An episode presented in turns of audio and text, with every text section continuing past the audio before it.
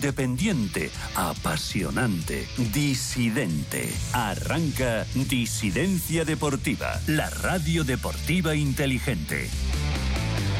Con Willy Sancho Muela.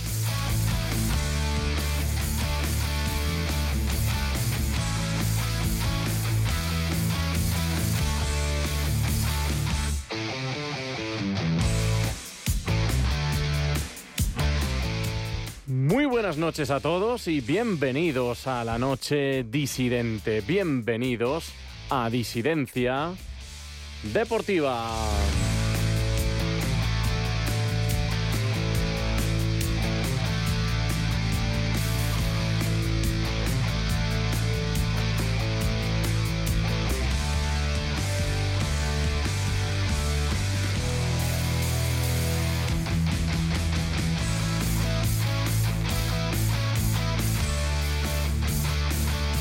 Martes 17 de octubre, segundo programa de, esta semana en la que recuerden, tras el parón de, selecciones, volverá la liga este viernes. Buenos partidos en esta nueva fecha de, de la liga, como el Sevilla Real Madrid o el Barcelona Athletic Club de Bilbao. Además, en una semana hay ganas ya.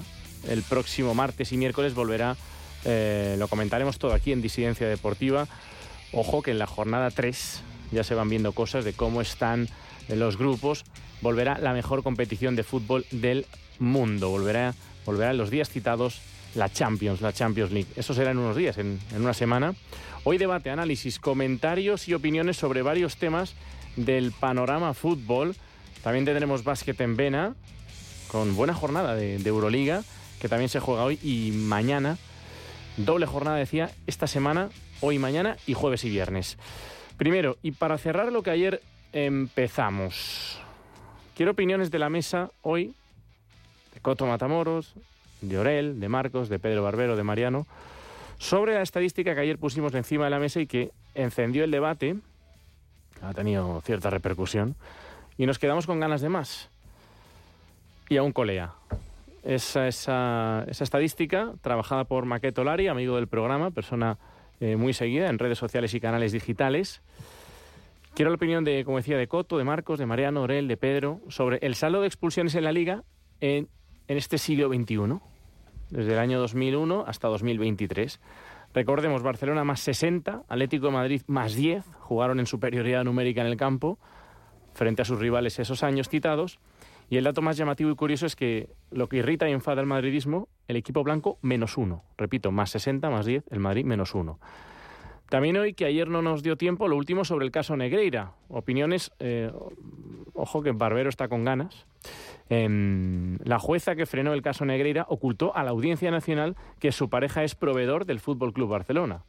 Proveedor de toda la cartelería, la lona aquella famosa que se colocó en un edificio en los aledaños del Bernabéu. El diario El Debate desveló la documentación que acredita el vínculo del empresario Ignasi Pietz con el club catalán. Bueno, pues ¿qué, qué les produce esto a los, a los disidentes convocados? Eh, ¿Qué opinión tienen de ello?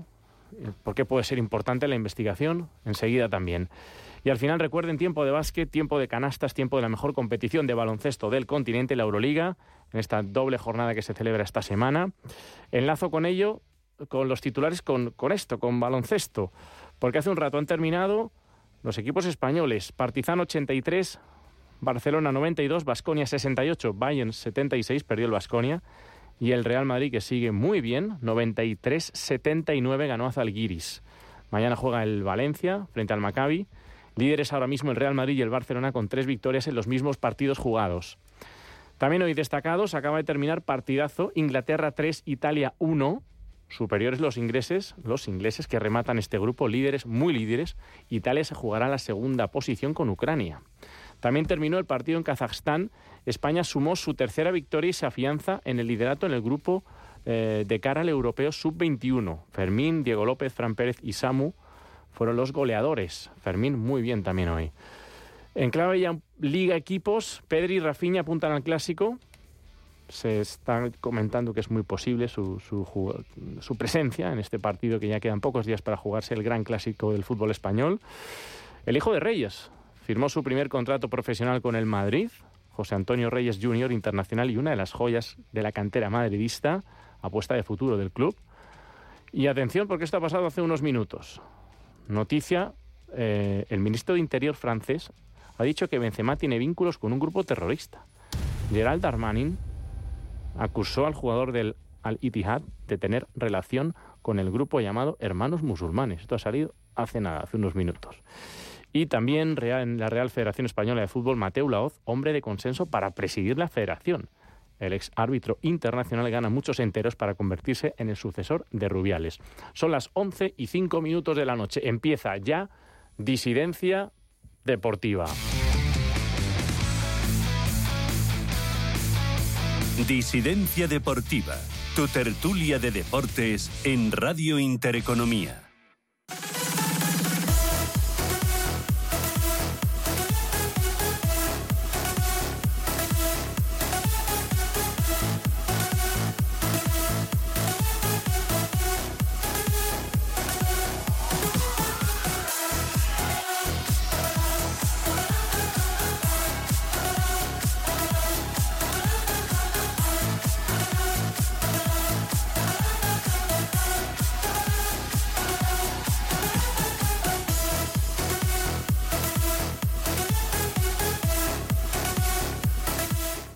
Coto Matamoros, buenas noches. Hola, buenas noches. ¿Cómo estás? Pues fenomenal. Qué Como bien. siempre, fenomenal. Qué bien escucharte, Coto. Orel Morales, seleccionador nacional de softball, buenas noches. Buenas noches, Willy. Buenas noches, disidentes. Marcos, ¿cómo estás? Mm, Mal, me siento víctima del, del relato, una víctima más. Bueno. Cada día peor. Otra víctima. Pedro Barbero. Buenas noches. Y yo, parafraseando un poco a, a nuestro querido Pumares, que se ha ido esta semana, cuando le preguntaban qué tal estás, yo decía fatal. ¿Cómo voy a estar? fatal. Mariano López Meseguer. Buenas noches, Willy. Y Vena, luego básquet en Vena. Muy buenas noches, buenas noches. Un placer de nuevo estar aquí con vosotros. ¿Por qué estáis mal? Pues como Pumares. Estamos mal y, lo ha dicho muy no fino, ves el Pedro. mundo, tú no ves Pues el se puede mundo y encima las humor. noticias que van llegando de lo que pasa en España lo vuelven peor. Pero si viene Mateu. Nosotros, por eso, por eso estamos mal. Fíjate, un árbitro ya en la federación, o sea, presidente de la federación ya, ya bueno, ¿qué es lo un- siguiente? Un, breve comentario sobre esto que también ha salido hace, un- hace un rato. Eh, Coto lo decía en titulares. Mateo Laoz, hombre de consenso para presidir la Real Federación Española de Fútbol. ¿Qué te dice esto a ti? Pues me parece fantástico, me parece una maravilla. ¿Sí? Creo que es una de las pocas personas con dos dedos de frente que ha estado en el- dentro del fútbol profesional. Y no, no es mala noticia porque además, bueno, pues es un enemigo declarado del, del Comité Técnico Arbitral. O sea que, que por ahí todo muy bien. Hmm. Por, fin, por fin una, una persona coherente, porque lo que está diciendo Coto es lo que yo entiendo también desde, desde el lado culé. Hace unos meses, cuando se retira Mateo Laoz, todo lo que yo escucho es que es una maniobra del CTA para sacar al único que se les enfrenta, que es un paso más del Negreirato para beneficiar al Barça. Así que entiendo que ahora el, el mundo madridista esté contento con que Mateo Laoz sea el- posiblemente el presidente de la Federación Mi Española. opinión, eh, Orel, es, es mucho más personalista. Es decir, a mí Mateo Laot me cae bien. No lo puedo evitar. Yo lo veo, es calvo, tiene buena presencia, es agradable en la conversación, la poca que has oído. Eh, es un tío que me cae bien, me parece bien. ¿Qué tiene de malo para mí? Eh, ya sabéis mi opinión. eh, creo que en la federación todo debía ser destruido, destruido, y él, aunque parece que no ha tenido mucho o nada que ver con lo que ha pasado, eh, durante muchos años, y los últimos en concreto, que él estaba en activo, es un producto de esa estructura. Y desde ese punto de vista me parece que debería de renovarse por completo. Pedro, Hombre, yo lo que pienso... eh, Por, por poco regla por- de tres, que, por esa regla de tres que le retiren la licencia a todos los futbolistas que han coincidido con los, la- las dos últimas décadas, ¿no? Tampoco Es tiene decir, mucho que no ver, tiene Coto. ningún sentido. No tiene no, mucho que ver, no tiene mucho que ver los en lo que futbolistas con los árbitros de la federación. Lo que no tiene nada que ver es lo que está diciendo Marcos, absolutamente nada. Pero los futbolistas son de los equipos y los árbitros de la federación, Coto. Enfrentado, enfrentado, enfrentado a la línea oficial de la federación y, y resulta que ese tampoco te vale. Entonces, ¿qué, qué es lo que os vale? He dicho que me gusta El la primo- persona, pero, Rubiales, pero ¿eh? ha estado ahí No, dentro. va, habrá que poner al primo de Rubiales o a Jennifer Hermoso esa. Me cago en mi puta vida. ¿eh? No sé, yo lo que le decir a Orel es que, la, como si siempre se dice, que la ironía no se ve, no se entiende en la radio. Tú, Orel, lo dices porque como mm, los eh, barcelonistas decís que la, Mateo es un árbitro madridista, pues claro, no nos podemos quejar. Eh, lo que yo sí tengo que decirte es que nosotros, no sé si Mateo ha pitado a favor del Madrid alguna vez, lo que sé es que nosotros no le hemos pagado. Y sin embargo, sí sabemos que el Barcelona ha pagado al jefe de los árbitros. Con lo cual, como está diciendo Marcos, no nos fiamos de nadie que haya tenido que ver en ese estamento. Y entonces lo que queremos es limpieza nada más, cosa que yo desde el- la institución Ya, ya, que pero- preside el señor Roures, pues no, no la vemos. Pero Pedro, lo que no... fío- yo me fío del criterio de don José Mourinho, que le señaló como el mejor árbitro de todos. Yo, yo no creo que sea, nunca he pensado que sea un árbitro madridista ni promadridista. Yo lo que no, lo que no puede ser es que sea algo contra el Madrid cuando lo quitan y sea algo contra el Madrid cuando lo ponen. No, no, es que nosotros no estamos diciendo que creemos que esté en contra el Madrid ahora porque vaya a ser, vamos, yo lo estoy intentando así con, con Marcos, es decir, yo no creo que esto vaya a ser contra el Madrid porque tal, yo lo que he dicho es que a mí no me gustan los árbitros y no me gustan y no me gusta, como decía Marcos, todo lo que ha ocurrido en estos años y si fuera gente completamente diferente, vale, entiendo también la postura de Coto, que lo ve desde otro punto de vista, yo es que ya del Comité Técnico de Árbitros no quiero ni donde se reúnen, o sea, había que tirar las paredes de donde estuvieron. Mariano, ¿tú qué opinas? que, que venga alguien y que, que venga y que no sea rehén de la situación, porque me- la impresión que me da es que el actual presidente es rehén de una situación, en concreto de las jugadoras, y cuanto antes eh, se cambie esa situación, mejor. A mí, a mí me pasa pe- lo, contrario a Marcos. ¿eh? A mí el personaje no me gusta nada. Entonces estamos saliendo de una etapa en la que había un tío como Rubiales que era capaz de hacer las cosas que hizo, pero es que acordaros de quién es Mateo Laos, ¿eh? que es un tío que va preguntándole a los jugadores por su familia, dándole pellizcos, no sé qué.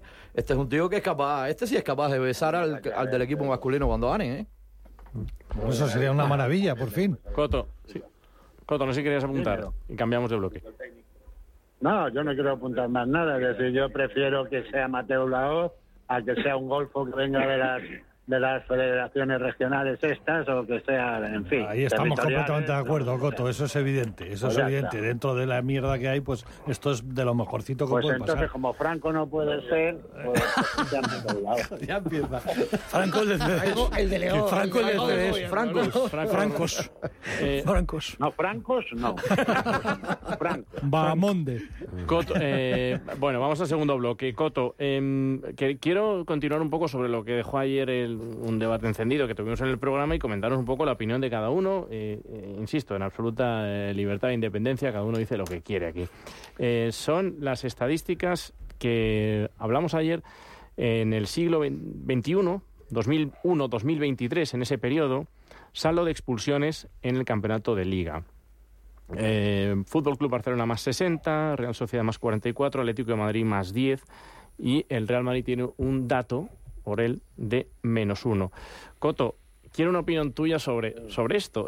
¿A qué se debe esta anomalía estadística y cuál es tu opinión también sobre ello? Y ya eh, paso a cada uno que opine lo que quiere y ya cerramos un poco este debate que empezamos ayer, que se encendió, pero quiero un poco vuestra opinión de, de ello. Coto. A mí, a mí personalmente me parece una maravilla.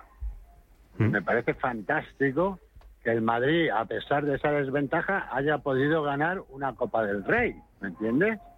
Es decir, porque ahí queda, es evidente y queda de manifiesto que el trato arbitral no tiene nada que ver ni para uno ni para otro. Porque claro, eh, uno viendo el fútbol que hace el Madrid, pues eh, no, no, es- no es precisamente un equipo que pudiéramos calificar de duro, ¿no?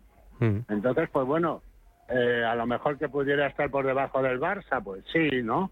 Pero, pero no en esa, no, no en esa proporción. Es decir, esto no es más que una evidencia más de que se ha estado adulterando la competición, de que esto es una absoluta vergüenza y que en ningún país eh, medianamente civilizado o en ninguna sociedad medianamente decente eh, se podría, estar compitiendo el Barça en ninguna competición deportiva. Es decir, esto es un escándalo de tal magnitud que, que, bueno, pues eh, hasta el más acérrimo seguidor del Barça, que no lo reconocerá hacia el exterior, pero en su fuero interno, pues tiene que reconocer que esto ni es lógico ni se sostiene. Cuando uno además de esto, pues ve el saldo de los penaltis o ve, eh, o ve pues, bueno, pues cualquier cualquier estadística, ¿no? eh, pues pues eh, pues no tiene nada más que, que eh, echarse las manos a la cabeza y pensar que cómo hemos sido tan tontos para dejarnos robar de esta manera sin abrir siquiera la boca hasta que ha estallado el, escándalo más gordo, más grueso que ha, que ha azotado al fútbol mundial jamás, que es el caso Negreira. Es decir, y esto ya pues vuelvo a lo mismo, es decir, todos los triunfos del Barça, todos los títulos del Barça deberían ser anulados, pero pero isofacto, vamos.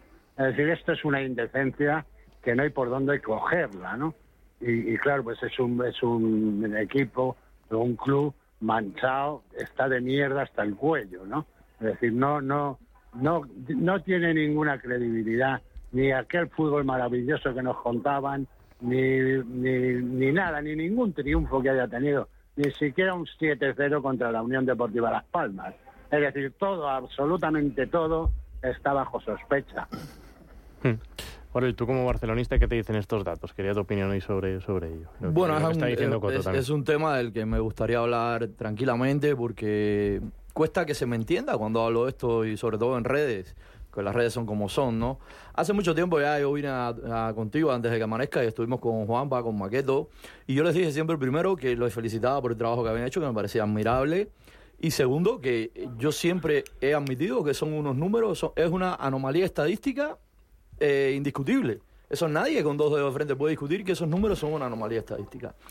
Eh, ¿Qué explicación intentaba buscarle yo? Bueno, pues yo hablaba de la famosa historia aquella de buenos contra malos. No, en un momento el discurso, el Barça era el equipo, los chavales de la cantera, Guardiola, y el malo era Mourinho con Cristiano, toda aquella historia, y que igual eso podía condicionar un poco el arbitraje. Fue la explicación que intenté en un momento, pensé que podría ser la, la posible, porque yo no, yo no trago con eso que, eh, que se intenta vender a veces, ¿no? De que el estilo de juego del Barça, mm, bueno, en parte puede que sí, pero en el Barça también hemos tenido a, Mas- a Mascherano, hemos tenido a. Sergio Busquets, hemos tenido a Luis Suárez. Mm. Es decir, que el estilo un poco sí, pero no, no puede justificar esa anomalía.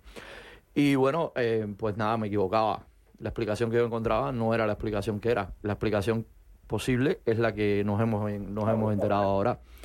Y esto, eh, lo que me jode a mí es que esto, eh, estos sinvergüenzas que han hecho esto en el Barcelona, eh, pues ahora nos colocan en esta situación y no puedo rebatir ni un punto de lo que ha dicho, de lo que ha dicho Coto. Eh, ¿Qué es lo que he discutido siempre con Maqueto y con Juanpa y lo que sigo discutiendo? En, un primer momento ellos lo vendían esto como una demostración científica. Le daban un valor científico por el hecho de ser una anomalía estadística. Yo les decía que no, que una demostración científica no podía ser. Y es que más que no era ni una prueba. Tú ibas ante un juez con eso y eso no te servía como prueba. El problema es que ahora la cosa es al revés. El problema es que ahora el juez tiene probado unos pagos al comité técnico arbitral y entonces esto lo que es algo que corrobora más Refuerza, esa situación, ¿no? que Sí, refuerza sí, esa sí. situación.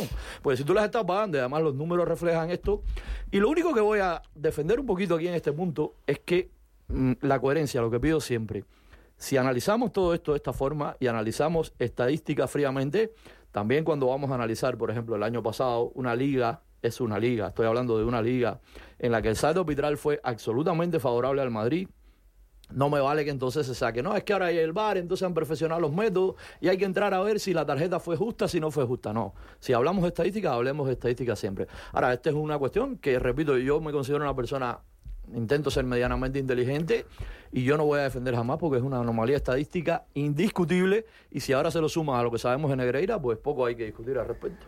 Pedro. Yo es que creo que nos equivocamos en un término. Esto de ¿En llamarlo cuál? anomalía era anomalía cuando no sabíamos lo que estaba pasando. En ciencia se llama anomalía algo que no tiene explicación. En el momento que tiene explicación, Eso deja de ser una anomalía. Y ya sabemos por qué ocurría. Me, me lo has quitado de la boca, tenía apuntado aberración versus anomalía. Claro, Esto es una aberración, no es una anomalía. Entonces, estaba claro que en aquel momento no tenía explicación, porque además, si ves el segundo clasificado, me parece que es el Atleti, han dicho, se queda 10. No es que el Barça tuviera dos más o dos No, está la. Real y luego... Claro, exacto. No es que cuadruplicaba o sextuplicaba al siguiente. Estaba claro. Entonces, eh, ¿llamarlo anomalía? No, hombre, si uno planta un naranjo, al final tiene naranjas. Y a eso no se le puede llamar anomalía. Está claro que obtenían unos frutos después de haber plantado una semilla que se llamaba corrupción arbitral. Ya está. Y no tiene nada más explicación. Mariano. Está la anomalía estadística, que está ahí para quien no quiera cerrar los ojos. Chapo para Aurel, desde luego. Si algún día eh, algo ocurre con el Madrid como ocurre con el Barcelona, espero reaccionar como él lo hace. la verdad es que es ejemplar. Y luego está la, anomalía de la biblioteca. Es decir, si recurrimos a la biblioteca, ya no en el número de jugadas, sino en algunas jugadas que se han dado especialmente en Low Camp en esos años, son absolutamente inexplicables. Es decir, hemos visto jugadas de, de penaltis de francotirador, porque no tiene otra explicación. Hemos visto jugadas donde no había un rival cerca. Hemos visto anularse goles por faltas en ataque provocadas por una falta de un defensa que tiraba al atacante. Hemos visto jugadores saltar con los brazos pegados al brazo y anularse gol. Es decir, yo le animo a la gente a que recurra a la biblioteca y que vea determinadas jugadas que se han producido en el campo a lo largo de esos años. Estás metiendo Europa, ¿eh, Mariano? No solo España. No estoy metiendo Europa. Por supuesto que está el Paris Saint-Germain y que está el Chelsea, pero ahí no tenemos una prueba que respalde esa biblioteca. Es decir, no sé, evidencia. bueno, no sé si hay una evidencia, pero a mí me parece realmente sorprendente que sean jugadas de ese calibre, porque hay jugadas explicables y otras que resultan absolutamente inexplicables. Y las del Barcelona, muchas de ellas están dentro de ese terreno de lo, de lo incontrovertible jugadas podemos encontrar todo. No, no vais a encontrar. Porque yo recuerdo una jugada del Madrid, un penalti, que un jugador del Madrid empuja a otro y pita un penalti. Entonces, pero eso puede ser un accidente. El problema, la diferenciación es lo que habéis dicho. Tenemos... Hay unos pagos al comité técnico de árbitros y a partir de ahí es que tenemos perdidas todas las discusiones. Es que esto es la, parte que yo no puedo perdonar jamás a Iván Laporta y a todos los sinvergüenzas que han estado metidos en claro, Orel, tú llevas, gracias a Dios llevas muchísimos años ya en España y yo te considero un español más, eh, aunque tu origen es cubano. Eh, a ver, esto es una evolución de la politización del fútbol. O sea, a partir del año 80 esto empezó a interesar, esto empezó a interesar y mucho. Ya empezó Franco a utilizarlo políticamente en la, última fase de, su mandato, bueno, su mandato, de su dictadura, y eh, todo esto ha ido evolucionando y a partir del año 80 sintieron las entidades catalanistas una impunidad para su actuación que les permitió llegar hasta la aberración final que ha sido contratar al vicepresidente de los árbitros. Hasta llegar hasta ahí has tenido que recorrer mucho camino. Tú no te vas a coger al, iba a decir al vicepresidente, al segundo en, la escala de mando del Tribunal Constitucional a intentarle sobornar tú te vas a sobornar a, los jueces o al que fuera. En este caso, otra cosa, y, meto otra, otro concepto, no son jueces, son árbitros, no tiene absolutamente nada que ver tener la formación adecuada, tener la titulación, haber aprobado una posición, y aquí es árbitro cualquiera, mejor, peor o regular, pero es árbitro cualquiera, no les llamemos jueces, que no son jueces no están aquí para interpretar la ley ni para nada, están para aplicar unas normas deportivas, sencillamente. Es mi opinión, eh, Orel, perdona, acabo. Entonces, digo, este, esto es el, el desarrollo del fracaso deportivo, de la justificación del fracaso deportivo que han tenido en Cataluña desde el año 70 desde el año 70. Y en el año 80 empezaron con el caso Banca Catalana y el fichaje de Cruyff cuando España era incapaz en el año 73 de juntar tres duros mal juntados para fichar al mejor jugador del mundo y lo financió Banca Catalana que dos años después quebró y salieron, llegaron al Banco de Cuando hablas de fracaso deportivo hablas de fútbol. El fracaso deportivo del fútbol de Barcelona. Vale, Entonces, durante 40 años ganaron cuatro ligas. Entonces, había que buscar una justificación. Cuando cambia la situación política, como tuvieron la llave política de todo esto desde el año 80, los tíos se, se sienten malentonados y empiezan a, mover, a mover hilos, hasta que culmina todo en el año 2000, posiblemente antes. Y eh, os reto a esperar un poco más de tiempo, ya veréis cómo salen más cosas, que viene desde bastante antes, ya comprando al Comité Técnico Arbitral, a, la cúpula del Comité Técnico Arbitral, con, una, una estrategia pueril de, poner una simple empresa intermediada, a ver si me entiendes. Tenían tanta seguridad en su capacidad de hacerlo que, es que no, no, no, montaron un entramado, no hicieron nada complicado. Es que había una empresa que era de Negreira, le pagaban a la empresa de Negreira. Punto, se acabó. Entonces, te digo, todos los mejores jugadores... Cliente acabo, único. Acabo en 10 segundos. 10. Eh, pensad en los jugadores que han jugado desde a partir de Di Stéfano en los mejores jugadores. Esa es la gran mentira de Florentino. En el Madrid han jugado los mejores jugadores del mundo. Mentira. O sea, desde Di Stéfano no ha jugado ninguno de los mejores jugadores del mundo en el Madrid. Que fueran muy buenos, que ganaran más es otra cosa. Pero desde Kubala, Luis Suárez, eh, eh, Ronaldinho, Ronaldo, eh, Maradona, Cruyff, ¿dónde ha jugado? Hombre, es que ¿Dónde ha estos días también se ha notado... Cristiano? Perdón, sí, bueno... no, hasta el año 2000, perdón, hasta, ah, hasta que llega Florentino, porque el Madrid, te recuerdo, que vendió a Sidorf, campeón de Europa por 4.000 millones para pagar los salarios. Sí, por cierto, que es que lo que se estaba diciendo al hilo de lo que estabas tú contando, es que se ha reconocido en estos días, y lo ha reconocido el señor Roures, propietario del Barcelona, que es que eh, incluso TV3 consiguió financiar eh, la compra de Romario. Es decir, han estado utilizando a organismos públicos para, para esos fichajes y tal, y se ha hecho con total impunidad. Si el problema yo creo que esto tendríamos que desarrollarlo en otro programa probablemente. Pero esto no es eh, pasa mucho más allá de lo que es el fútbol del deporte. Esto es un problema absolutamente político. Como ha dicho Marcos, él me ha pisado antes, o sea, yo le he pisado antes y ahora me ha pisado a mí. Esto viene mucho más lejos hasta hoy en día. Es decir, hoy nos hemos enterado que después de lo del juez, perdón, la jueza que, mm, que tenía este señor que era proveedor del Barça y tal, es que también nos hemos enterado que este mismo señor es el proveedor de los señores Puigdemont con toda la cartelería del famoso referéndum ilegal y tal. decir, esto es un asunto político. El Barça ha sido desde siempre, y sobre todo desde que empezó la democracia, el Ministerio de Asuntos Exteriores del independentismo catalán. Y les interesaba que se viera en todo el mundo los triunfos de un equipo, porque ahí aparecían pancartas que decían Cataluña es no Spain, políticos que están en la cárcel, y, se ha montado todo esto alrededor. perdona, te interrumpo. Antes, eso, eso es recientemente. Antes era un tema mucho más económico. Bueno, que, es como está ligada la economía a la política en Cataluña. y, había que intentar, porque es lo que se ha vendido siempre, de que, por ejemplo, cuando España gana el Mundial, es que no lo había ganado España, lo había ganado Cataluña que eran jugadores catalanes. Y esto se ha vendido así hasta el año 2010 y posteriormente lo mismo. Entonces, yo creo que intentar separar ya deporte con política, todo este asunto de Negreira ya vemos que está absolutamente conectado, mm. absolutamente. Coto, ¿tú eh, cómo crees que va a acabar todo esto? Que no te lo, no te lo he preguntado la, otra vez que estuviste con nosotros eh, y sigue en curso la investigación. Que, tu opinión, ¿cómo, cómo termina toda esta situación? No, hombre, esta, esta situación yo creo que ya se están en un callejón sin salida. Mm. Es decir, aquí lo único que cabe es un escándalo más dentro de lo que es la política española, eh, pues bueno, pues eh, que desvíen el tiro y acaben perdonándoles la vida, porque bueno, pues en España el 50% o el 40% de los aficionados al fútbol, pues o son o tienen simpatía por el Barça entonces pues bueno, y luego en Cataluña pues eh, si se lleva una suspensión de este club a su desaparición, que sería lo, suyo, ¿no? Mm. Eh, dentro de lo que es el Código Penal, como se contempla el delito de cohecho, pues eh, hasta despojarle de su sede o de sus, centros de, juego, o de pues pues eh, sus estadios, sus instalaciones, en fin, pues claro, imagínate lo que sería, ¿no? Pero eso sería injusticia. Pero como aquí no hay justicia, pues ¿cómo puede acabar esto? pues con cualquier tipo de enjuague.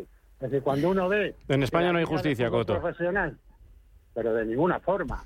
No. Y solo tienes que ver ahora que van a indultar a los tipos del ERE, ¿no? Es decir, ah, pues, a los ERE de Andalucía. Sí. Me lo, sí, sí, ¿me quiere usted explicar cómo? Es decir, es que, no sé, ¿no? Pero vamos, esto no es un, un programa político, mm. pero si tú ves ya cómo se funciona la Liga de Fútbol Profesional, cómo les están permitiendo a estos tíos unos enjuagues que son, son vamos, son escandalosos, pues entonces, pues ¿qué puedes esperar?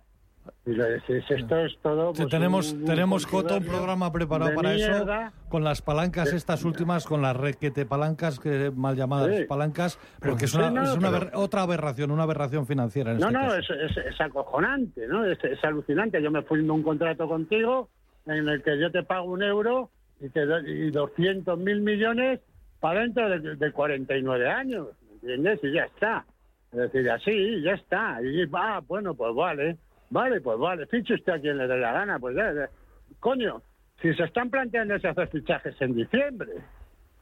No, es que, no, es que no es que se están riendo en tu cara, es que se están riendo en tu cara, te están llamando imbécil y encima estás compitiendo en desigualdad. Es, que, es que, por si había poco, por si había poco con lo de Negreira, pues ahora esto, ¿no? Es decir, yo no sé, de verdad, yo no sé eh, en qué piensan los clubes españoles, en qué piensa nadie, en qué piensa el Madrid, en qué piensan todos, para no retirarse de esta mierda.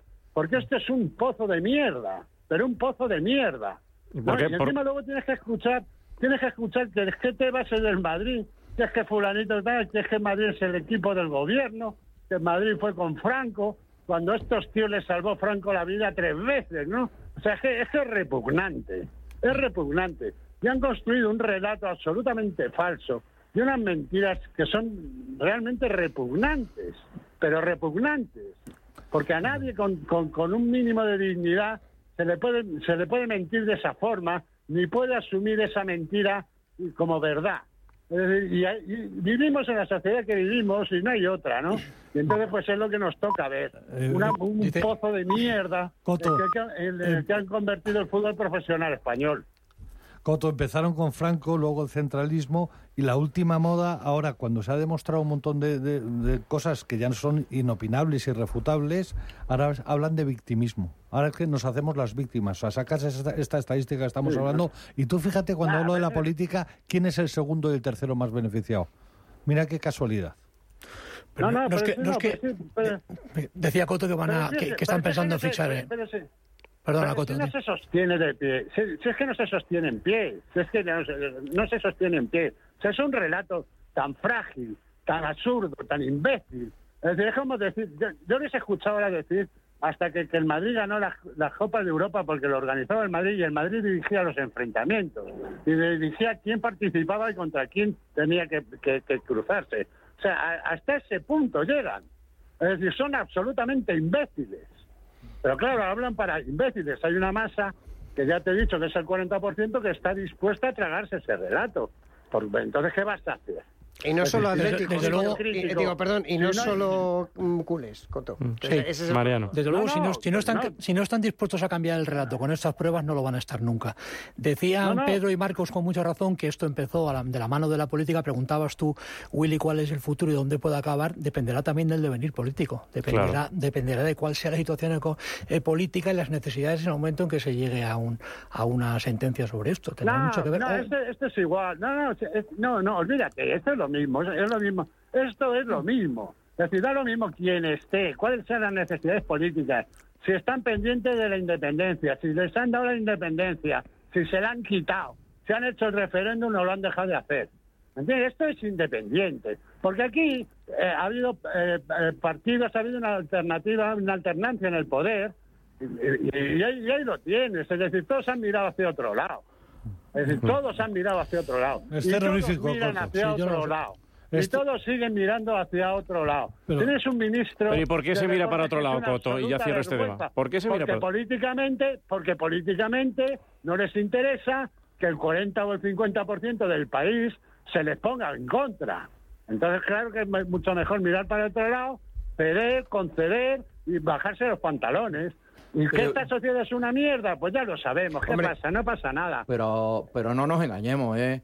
No es solo una cuestión política. Económicamente, aquí- no, no interesa que el Barça No, no, desaparezca. no, es una cuestión absolutamente política. Y económica. Absolutamente. El origen política. sí, Coto. El no. origen, vale, ok. Pero económicamente O sea, a nadie le interesa que Florentino es el desaparezca que ha el Barça. salvado a- al Barcelona. Es Florentino el que ha- le ha dado sus armas al Barcelona y luego le ha apuñalado la puerta el año pasado con Tebas, de la mano de Tebas. Pero Florentino es el que puso su fondo y a su gente de confianza y fue el que le, le preparó las palancas al Barcelona, las primeras palancas. Es que si no el Barcelona desaparecía. Es que el si desaparece el Barça- rival. Si desaparece el Barça, ¿cuánto valor pierde el Madrid? El Barça debe 1.500 millones y factura 500. es Re- imposible, es inviable el Barcelona. Recordemos lo que pasó, recordemos lo que pasó 1.500 con el Milan. El, Barça ahora mismo debe 3.000 y pico millones. ¿Qué 1.500? Bueno, depende cómo lo ¿Qué mires. cuentas son esas? No, te digo las ¿Qué cuentas que, van, esas? que se están haciendo a ahora mismo, Coto. Esto te va a gustar. Unos intereses de risa, ¿me Coto, entiendes? De risa. ¿sabes O sea, qué que cuentas arruinan- están haciendo mira, ahora? El Barça, el Barça, el Barça está en quiebra técnica. ¿Me entiendes? En quiebra técnica está ahora mismo. Exactamente, es no lo que se te digo. quiebra la sociedad porque no les da la gana. ¿Y sabes cuánto No, va a durar la, quiebra técnica, Coto? Quiebra técnica. Coto, ¿Eh? ¿sabes cuánto va a durar la quiebra técnica? Un mes. Porque están negociando ahora mismo la deuda de Cataluña de 80.000 millones de euros Es y que los no. 1.500 Pero del claro. Barcelona está metido en esa negociación. Claro, pero si no, ya verás lo que va a durar. Es que no lo debe el Barça, lo debemos todos. Claro. Ese dinero lo debemos luego, todos. eh, una broma que hacíamos aquí hace tiempo, que, que yo ya sabía que no iba a ser una broma, es que dentro de, de esta famosa amnistía va a estar lo del Barça. Yo lo tengo muy claro. O sea, ya han pedido la amnistía hasta para No, Puyol. hombre, no, hombre, o sea, no, que lo van a meter no, todo, no, Coto. no, Va a ir- no, Mira, hombre, en este no, país hombre, se ha indultado. se ha hecho una amnistía. que termine Pedro, que te- Pedro. Entonces tengo muy claro que la gente va a tragar con todo y lo van a decir y no va a pasar nada. Y se van a decir, no, mira, hay que hacer tabla rasa, hay que, en, en aras de la concordia, de que precisamente en Cataluña, una institución como el Barcelona, tan arraigada desde hace no sé cuánto Sí, tiempo, la historia. hay que salvarlo. Y lo van a hacer y nadie va a decir nada, porque aquí se ha indultado a presos no, políticos, se va a hacer una amnistía y se va a hacer un referéndum. hombre, y no pues pasa nada. inventarán otra cosa, ca- mo- modificarán la ley del deporte, modificarán cualquier cosa, pero eso no se puede hacer. Bueno, ¿entiendes? llámale Eh, no, X, no digamos, no chorradas. Lo van a amnistiar no, exactamente igual, chorradas. claro. Ya lo vais Que a no, ver. ¿Hay algo que no se puede hacer, no, Coto? no, no. ¿Hay algo No, que no hombre, se puede hacer? Será un alivio financiero, un alivio financiero. No, pero si es, que, si es que es igual, pues si es que es lo mismo. Pero si, si aquí el problema ya no es que le salven al Barça. Es decir, que a mí eso lo han salvado tantas veces. El primero que le salvó fue Franco. Y te lo digo y tres veces. ¿Eh? O sea que esto ya no es, no es de colores. No, no, no, es, no nos pongamos la, la, eh, la camisa azul ni nos pongamos la barretina. No. Es decir, esto va por otro lado.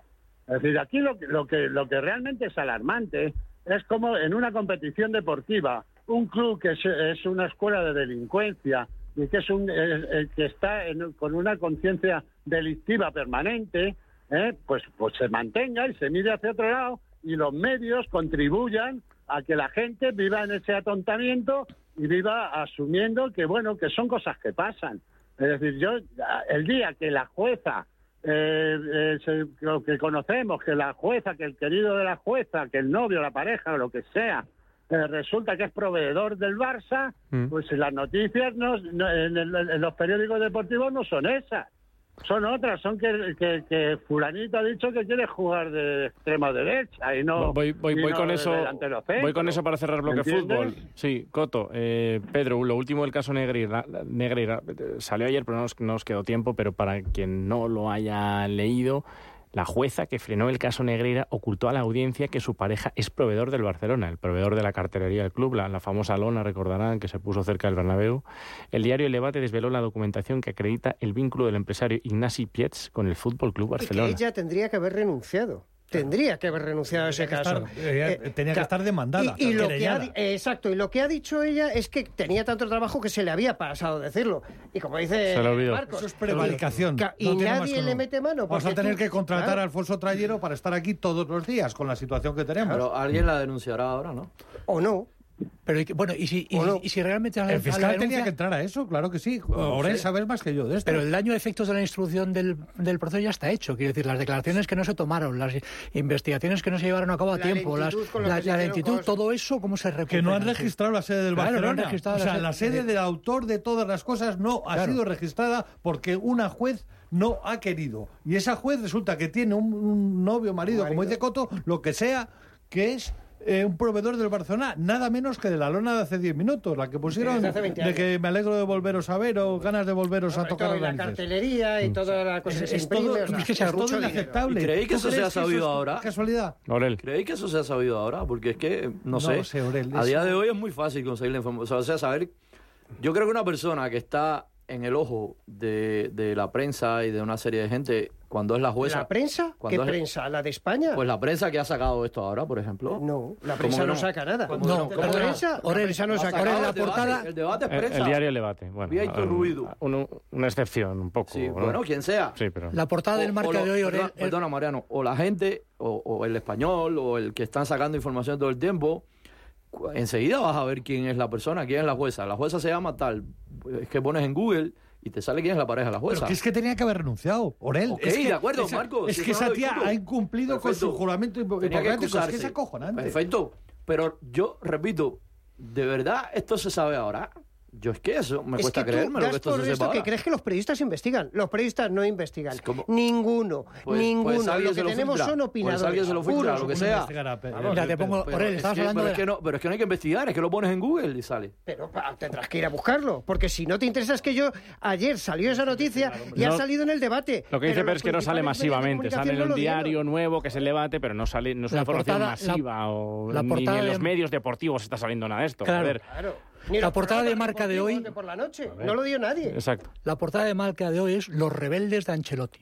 Porque Exacto. no quieren jugar de lateral o no quieren jugar en el de, Es que es eso, de delantero. Pero en eso no perdáis más el tiempo. Esa, esa batalla la tenéis perdida. Sabéis que No, con, pero, Orel. sabéis que con la es- deportiva. El deporte es, tu vida, Aurel. La tenemos Sí, perdida a todos. Me da igual del equipo que seas. Pero no me refiero Es que, no, es que no, somos gilipollas. Entiéndeme, entiéndeme el contexto que te estoy hablando, Marco.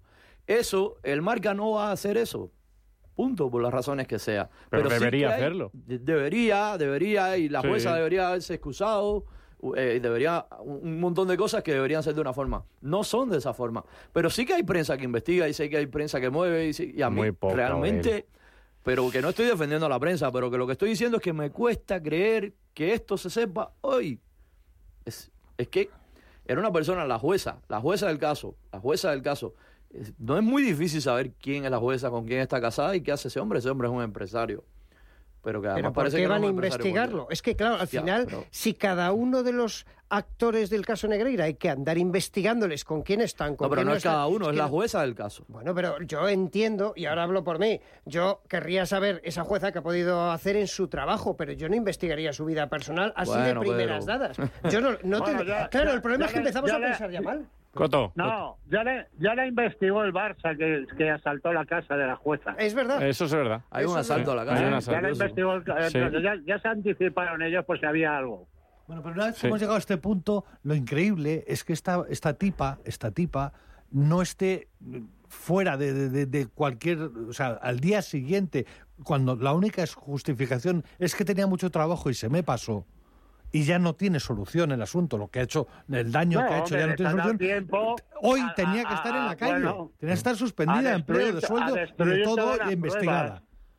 pruebas. Les ha dado tiempo a destruir todas las pruebas. Lo que pasa es que estos son tan inútiles, son tan inútiles Sí. que ni para eso valen. Que pusieron Eh, las, casas- Marcos, las cajas Marcos. rojas vacías. Marcos, eh, por esa regla de tres, el juez Aguirre que está llevando ahora también tendría que estar hace mucho Perfecto. tiempo fuera de la judicatura. Perfecto. Porque también tiene antecedentes de casos parecidos en que se le olvidó y se le pasó un plazo, y porque se le pasó un plazo y porque no sé qué, tuvo unas consecuencias importantísimas. Buscarlo en, la, en Google. No, no sé lo que ha Búscalo hecho en este en su historia. Búscalo, No sé- no búscalo. sé Cuando de termine el programa, búscalo. Eh, Pero ¿Qué estamos hablando de esta tipa y de Eh, anteayer. sí, pero estamos hablando de algo que desgraciadamente en este país parece el pan Pues nuestro de vamos cada a día. acabar como una república bananera. Es hacia dónde vamos, paso a paso.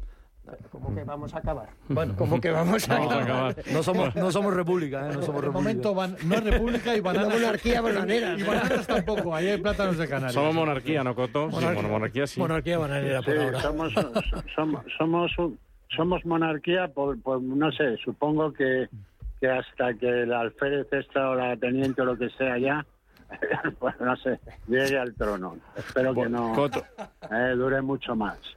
Bueno, nos tenemos que ir en publicidad enseguida, pero eh, nada, un minutito que no te pregunté la Bueno, otra vez. y Eh, yo- co- yo me y tú te tienes que ir a nadar. Tú, tú te tienes que ir a nadar, que estás A por ahí. Estás en un buen lugar, ¿no? Sí. Eh, Hace viento hoy, pero bueno, hace viento. No vamos a decir dónde Sí. estás, pero estás en un buen lugar. No sé, en un mes. sí. Coto, sigue, sigue, si- nada, 30 segundos. Sigue, Y, sigue, y no sigue. es la cárcel, y no es la cárcel. Y no en la cárcel. En un buen sitio y no es la cárcel. Coto, ¿todavía sigue la postemporada de la MLB? ¿Del béisbol? Sí, sí, sí, claro, Ah, Mm. qué bien. claro. Una maravilla. Coto, el que sigue on fire es Bellingham, ¿eh? Eh, ¿Hasta dónde va a llegar este chico? 20 sí, segundos. ¿eh? ¿Hasta dónde va a llegar pues hasta Bellingham? donde, hasta donde sea capaz Ancelotti de hacerlo jugar. Ya. Es decir, yo creo que hay un grandísimo mérito de Ancelotti en esa explosión. Mm. Y, ¿Por qué? y bueno, pues que, hombre, porque le ha buscado la posición idónea, ¿no? Es decir, Bellingham lleva ya cuatro o cinco años jugando al máximo nivel, cuatro años, y ha tenido que llegar a Ancelotti para, para darse cuenta de dónde este, este muchacho pues rinde más y mejor, ¿no? Mm. Entonces, Entonces- bueno, yo creo que se, por supuesto son el mérito de Bellingham, pero pero pero Ancelotti tiene también su ha aportado su su grano de arena, ¿no? Idónea para Bellingham e idónea para el Real Madrid. Sí. Sí, sí, claro. Exacto. Yo Y creo que Ancelotti tiene algo es que saca el máximo partido de cualquier jugador, ¿no? Mm. Entonces, bueno, pues eh, yo cuando cuando se ha- habla de que la vuelta de Zidane al, al banquillo del Madrid me echo a temblar, ¿no? Sí. Es decir, Hombre, te contaré. Sí, pero Ancelotti Sí, se va el próximo año, Coto, ¿eh? Ancelotti, tu, tu- querido Ancelotti Bueno, ya se, veremos. se- Ya se va a Brasil, veremos ¿no? si se va. se va a Brasil. Bueno, ya veremos si se va. Yo pensé que se iría, eh, estaba convencido que se iría porque no le daba ninguna posibilidad al Madrid de ganar nada este año, ¿no? Mm. pero pero viendo lo que, lo que estoy viendo, pues a lo mejor tiene alguna posibilidad de, de, pues eh, ganar o bien la Liga o bien la He Champions. oído algún rumor, Coto, que te vas de preparador físico con Ancelotti a Brasil. Sí. ¿Es cierto eso? Eh, pero además sin, sin sueldo. Me voy sin sueldo. No, yo creo que después de la que se armó, eh, Coto tiene que ir a la selección femenina de fútbol. a que- porque después de todo lo que se habló con lo que, con lo que él dijo, tendría que venir por lo menos al especial que vamos a hacer de fútbol Si femenino. estuviste mesurado, Coto, no entiendo cómo se. Preparador físico. Bueno, Coto Matamoros, descansa y cuídate Pues mucho. nada, oye, un abrazo, un abrazo a todos y, y ya volvemos. Un abrazo, Un abrazo, fuerte, Coto, cuídate. hasta luego. Conectar. Un abrazo Gracias. grande. Nos vamos a, a publicidad y a la vuelta, básquet en Vena. Ahora en Rodilla, llévate tu combo de principal más bebida por solo 5,95 euros. Vente a Rodilla y elige entre la variedad de focachas, sándwiches calientes, bocadillos o wraps y monta tu combo ideal por solo 5,95 euros. Recuerda, tu combo perfecto de principal más bebida por solo 5,95 euros solo lo encontrarás en Rodilla. La familia es lo más importante y en todas surgen conflictos. Pero hay dos palabras que pueden hacer magia. Solo aquí en la mesa un filete más significa te perdono o te quiero. Seguramente la mesa de nuestras casas sea el lugar más tierno del mundo. El Pozo Extratiernos, uno más de la familia. La Hora de Miguel Ángel es un programa dedicado a la salud y la prevención de enfermedades. Con un lenguaje claro y sencillo, te explica cómo llevar una vida saludable. Todas las noches a la una y media de la madrugada en Radio Intereconomía.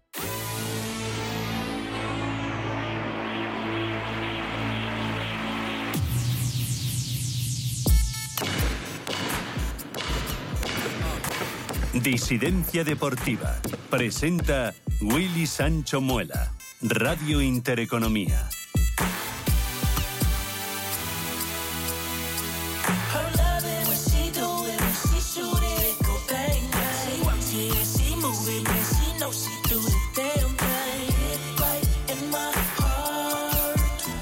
Jornada 3 de Euroliga. La 4 llegará también esta semana. Se disputará jueves y viernes. Muchos partidos, eh, por tanto, este, en estos días. Doble jornada en la que vamos a disfrutar, Vena, eh, como digo, hoy y mañana, y el jueves y el viernes. Vena, buenas noches, ¿cómo estás? Muy buenas noches, un placer, un placer estar aquí y hablar de baloncesto por Eso fin es. y de algo de deporte, que os Sí, veo sí, encendidos Sí, hoy, veo encendidos. Hemos hablado un poquito de deporte, es verdad, pero bueno, ahí. Hemos hablado de deporte. Hemos dicho que se lo están cargando. Bueno, hoy han jugado eh, a ganar el Madrid, a Zalgiris, Vasconia perdió con, el, con el Bayern y el Barcelona ganó. Dos victorias, una derrota de los equipos españoles. Eh, lo primero, el análisis del, del partido, el del Real Madrid-Vena. Han ganado, ha ganado y bien, se puede decir, a, a Zalgiris en un, en un partido, creo que han sido 14 puntos. Sí, ha sido un partido mm, un poco... El Zalgiris ha hecho la goma. Se ha ido el Madrid, ha vuelto el Zalgiris al partido, se ha vuelto ahí en el tercer cuarto, ha vuelto a Mm. entrar el Zalgiris, pero siempre que entraba era lejano. Se ponía siete puntos, ocho puntos, el Madrid lo tenía totalmente controlado. El Madrid está muy, muy bien. Sí, ¿no? Muy bien, está jugando muy bien, está eh, además ha corregido los errores que tenía el año pasado y sobre todo hay una pieza clave, que es el Facu Campaso, le está metiendo intensidad defensiva al equipo y es lo que le faltaba el año pasado. Entonces, como es la única pieza que han metido, es el jugador que más balón acapara, eh, está haciendo que el resto de compañeros defienda. Y se nota una barbaridad esa intensidad. Hoy ha robado muchísimos balones de manos rápidas, se nota que ha estado en la NBA, es un jugador con esa chispa, le ha quitado balones en, en los rebotes a los pibos, que cuando bajaba el balón le metía la mano y luego salen al contraataque volados. Hoy me ha sorprendido a mí el quinteto titular que ha sacado el Madrid, porque ha metido a Gavidec de, de tres y a Musa de dos, Mm. eh, para sacar un quinteto alto. Tenía su lógica porque Gavidec sacaba para, le han sacado para defender a Ulonovas, que es, es un alero alto zurdo que tiene Zalgiris muy bueno. y la verdad es que el engranaje que tienen los argentinos es brutal. O sea, la salida al contraataque era visto y no visto. ¿Hay algún equipo que esté tan tan bien como el Madrid, como dices? O, hoy por hoy cerca? No. Hoy por hoy, no. Hoy por hoy no. Hay equipos que, que, es pronto. Es pronto. Hay equipos que lo van a estar y sobre todo porque hay Sí. equipos que se han reforzado mucho y han cambiado mucho sus plantillas, sea ese Panathinaikos, sea ese Partizan, eh, incluso el mismo Mónaco. Pero desde luego hoy por hoy es el equipo más en forma de la Euroliga, seguro. Mm, Muy, muy bien y nadie está tan tan bien. Dices, ahora mismo, es verdad Ahora que es muy pronto. hoy por hoy, hoy por hoy, ¿eh? Dos, sí, dos preguntas de sí. Tavares, Vena. Una, eh, parece que no está tan fino. Dos, ¿se sabe algo de la renovación? La renovación, yo creo que van a esperar. Me queda un año de contrato, termina el contrato en el 24. Yo creo que hasta después de Navidad de la renovación no le van a hablar nada. Y el que no está fino es cierto, es cierto. Es, eh, me decían incluso los comentaristas en televisión y es verdad que se le ve adelgazado, eh, está como más, más fino, eh, que no sé si es bueno o es malo para su puesto, pero desde luego no está tan entero. Y de, de hecho hoy ha jugado, eh, Vincent Poirier ha jugado más minutos que él. Pues está, está que se sale Poirier, más. ¿no? Sí, sí, Con Poirier mucho está que se sale, Está con muchísimo acierto y está jugando, ha hecho una pretemporada muy buena y está al principio de temporada, está brutal. Además físicamente está tremendo, o sea, llega a todas, corre atrás, adelante, rebotea, taponea, es, es- es increíble. O sea, está, está ejerciendo de Tavares, lo está haciendo Poirier y Tavares está como está, pero aún así es un jugador importante. Hoy nada más empezar el partido ha metido dos tapones muy serios. Lo que pasa es que no está siendo tan determinante arriba. Atrás sigue siendo determinante por su envergadura y su altura, pero adelante no está siendo tan determinante como era el año pasado. Pero sabes que para mí el Chacho es, eh, ha sido básico el año pasado para el triunfo de la Copa Europa. Eh, tú me dices, sí, no defiende, pero es que en, en ataque da, da una alternativa, da, da una, una versatilidad en ataque al Madrid Claro, este que año- sin él no tiene, por muy mal que defienda. Yo se lo decía la pregunta de Willy de hace dos o tres semanas, cuando la, la famosa Supercopa contra el Barça, que este año nos vamos a divertir mucho por el Madrid porque tiene dos bases tremendamente eh, rápidos, Divertidos, divertidos, Sí. jugones, y entonces, claro, eso le da mucho colorido al, al- al juego. Y lo que no defiende el Chacho lo defiende Campaso. ¿Le puede pasar factura la veteranía al Madrid? No, No. no, no, está el equipo muy bien compensado. La verdad que está muy bien Lo digo en compensado. el aspecto físico, ¿no? No, realmente son Rudy y Yu los que pueden tener algún tipo de problema, que no creo, porque están, se cuidan muy bien y están, están como están, el y, sobre todo van a jugar. Sí, pero bueno, es que el Chacho al final no va a jugar todos los minutos que tiene que, que, alternar. que, que jugaba el año pasado. Ni Rudy. Rudy va a haber muchos Bueno, partidos si no está ojito, perfecto. hoy ha jugado 20 minutos, ¿eh? Sí. Ha jugado 20 minutos, ¿eh? Bueno. Y Rudy lo que van a hacer es alternarle y, y partidos que no le van a convocar. Eso y para eso tiene una plantilla larga y tiene fondo de armario el Real Eso Madrid, ¿eh? Eso es. Lo que dice Mariano, pues no tiene por qué, pero bueno, nunca se sabe las, las, las lesiones que pueden venir, pero yo creo que el equipo está bien armado. Y está bien armado. ¿Cuál es el problema? Pues que se lesione, hoy por hoy, que se lesione Campaso. Claro. O sea, es el problema gordo pieza. que puede tener el Madrid. O que se lesione un Musa. ¿Por qué? Porque es un jugador muy importante para el Madrid. Son los jugadores que más minutos Yo he juegan. oído críticas a Musa que el año pasado en partidos claves no, no, no, no marcó la diferencia. Bueno, claro, es que cuando empieza una temporada también como la empezó el año pasado, que este año la pasa igual, claro, luego se le exige mucho. Claro, es que es muy difícil mantener ese nivel. Ese nivel lo tienen los grandes. Ese nivel lo tiene LeBron, Jordan and Company. Perdona, decir, la última vena, la última por, por mi parte. ¿Cómo puede ser? El Barcelona está fenomenal también. O sea, ha conseguido Está fenomenal en- desarrollarse en mucho. Euroliga, En, en Euro- Euroliga. en Euroliga. Ah. Ha perdido un partido en la Liga eh, solamente contra el Madrid. Sí. Pero ¿cómo puede ser que... el Sí, Madrid- pero los otros le ha costado mucho. Ha ganado sufrido, uno en la prórroga, le ha costado mucho, vale, ¿eh? vale, digo, porque veo al Madrid muy engarzado, como tú dices, Mm. eh, me fío mucho de tu opinión. Y el Barcelona, también estás hablando muy bien del Barcelona. eh, empiezan a funcionar algunos jugadores, pero el Madrid, los dos o tres partidos que ha tenido, ha ganado sin despeinarse y sin tabares. Es que Tavares, eh, lo que ha hecho Chus Mateo es que ha in- iniciado una progresión dentro del equipo para que Tavares no sea tan, tan, tan necesario. Mm. O sea, lo es necesario, pero lo que ha hecho es reforzar el resto de la plantilla, reforzar el estilo de juego para que no sea tan imprescindible, que el Madrid pueda sobrevivir sin Tavares. Y el Barça, te lo dije yo un domingo, que ojito al Barça, ¿eh? que está en formación, y ojito al Barça. Hoy ha hecho un partidazo, ¿eh? un partidazo en pues, pues, Partizan, ha dominado de cabo a rabo el partido. Vamos ¿eh? con ello antes un breve apunte. Sí. que- ¿Qué le ha pasado a Basconia? Porque no ha podido con el Bayern hoy, en el partido hoy también de las ocho y media, 8.45. Pues muy curioso, el Vasconia en el último cuarto entraba tres arriba, ya para el último cuarto solo ha metido Se seis le ha ido puntos. ahí. Seis solo seis puntos. puntos en el último cuarto. Perdido el último cuarto 6-19. Ha sido el parcial. ¿Y qué le pasa al Vasconia? Que tiene que estar rondando los 90, por encima de los 90 puntos para ganar el partido. Los demás equipos lo saben, les, le aprietan las líneas de pase, les aprietan en los bloqueos, los saltan por arriba y tiran incómodos. en el momento que no tiran cómodos, eh, es un equipo que como va tan rápido y es tan anárquico a la hora de jugar, Mm. que cuando no anotan, ¿Qué, pa- qué papel le auguras en esta Euroliga al Vasconia? pues le auguro un poquito goma. Igual Sí. un poquito el año pasado. Va a tener las de cal y otras de arena. Va a Séptimo, estar. octavo, noveno, ahí. Pues eh, veremos a ver, ¿eh? Veremos a ver. Bueno, este año que tenemos ¿eh? play-in. Tiene que Este año tenemos play-in, ¿Qué que tengo con ganas de ver eso. de- del Maccabi? Pues mira, mañana se juega en Mañana Valencia. Valencia, Maccabi. Han cambiado el orden. Es decir, teóricamente mañana, en, una- en condiciones normales, el Valencia hubiera ido a Tel Aviv. Han cambiado el orden. El partido la semana pasada se suspendió. Eh, como sabéis, Maccabi eh, pues, ha- se ha transportado todo el club prácticamente a Chipre. Y, y todos los movimientos del Maccabi son como secretos de Estado. No saben ni cómo viajan, ni dónde viajan, dónde están alojados, ni nada. Ahora- Ahora vamos con, vamos por favor un poco con, con orden, no, no me piséis querido seleccionador, que, que- que- que hay que hablar del Barcelona que ha jugado hoy y luego Maccabi. El, el Barça, de- decías que muy bien hoy, Muy bien, muy ante bien. Partizan, el partido Muy de las seis y media, eh, y si, bueno, este, es- puede ser un punto de inflexión, porque decías que había dudas, el momento de Roger Guimao, Pues mira, eh, eh, ¿cómo ha sido esa victoria? inflexión Porque que es líder, por cierto, el Barcelona Sí. junto con el Real Madrid, los dos son líder. líderes ahora mismo de Euroliga, Sí. muy pocos partidos, pero líderes. Si mañana gana el Valencia, los tres españoles son líderes, pues son los únicos que han ganado todo. Sí. El otro equipo que ha ganado todo, bueno, pero solo ha jugado un partido es Maccabi. Maccabi. pero, pero mañana, si ganara Valencia, se pondrían los tres españoles arriba. Ba- eh, Barcelona tiene mucho mérito porque los dos últimos partidos ha ganado en dos canchas muy difíciles. La semana pasada ganó en Grecia, en la cancha de Olympiacos, partido a cara de perro y que jugó muy bien, muy al estilo que ha jugado hoy en, en Belgrado.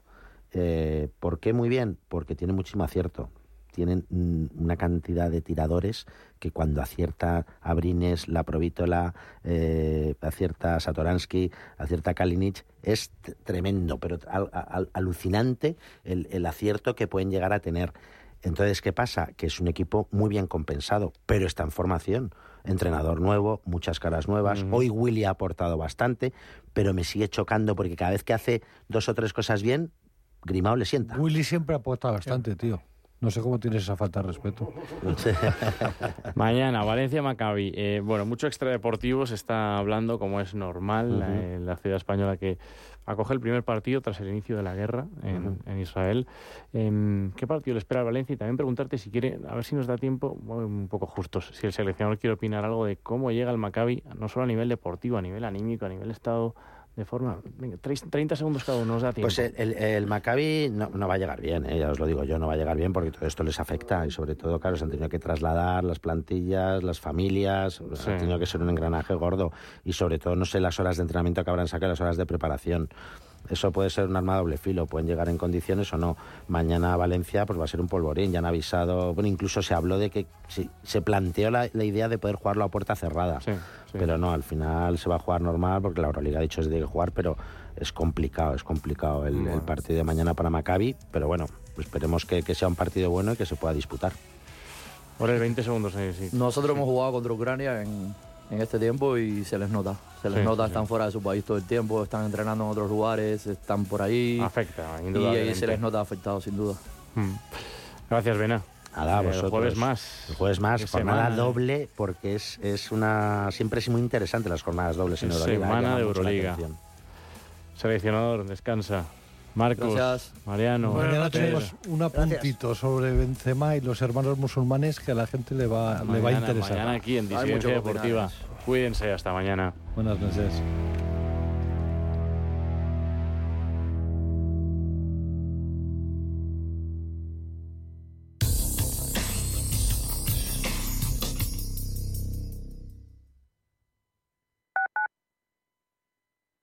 Los mercados financieros. Las bolsas más importantes. Información clara y precisa. Esto es Radio Intereconomía. Ver el mundo como Van Gogh, adentrarse en la vida de Janis Joplin o conocer mejor a Rosa Montero desde el sofá. Conéctate a CaixaForum Plus, la plataforma gratuita de cultura y ciencia. Series, documentales, podcasts, conciertos y mucho más.